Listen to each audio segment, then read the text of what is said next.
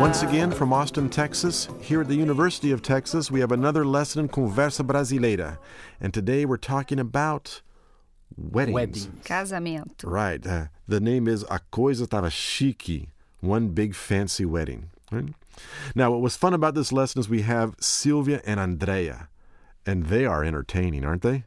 Tem Yes. que- Oh, man. Funny the dialogue. Uh, Andrea has this slang, informal, inventing words type of way of speaking and that that's had what I like the most Oh, in this dialogue. she dialogue. split me up. Her pérolas. oh the the jewels, the yeah, pearls like that she has. frescurite, chiquerésimo, modelito. Yes, She's and, great. and the students, the, the students have a good opportunity to compare Brazilian and American weddings. That's what they're talking about the difference of going to weddings here in the Mm-hmm. United States when they're used to Brazilian style weddings. I, I, I agree.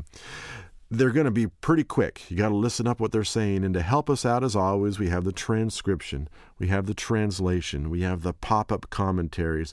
They're all going to help you understand better what goes on. Yeah, this and don't forget to write in our blog. Uh, you are always uh, very welcome to do that. You know, we love to hear what you're going to have in the blog comments, and we always answer them as much as we can. So come and join us for A Coisa Tava Chique, one big fancy wedding.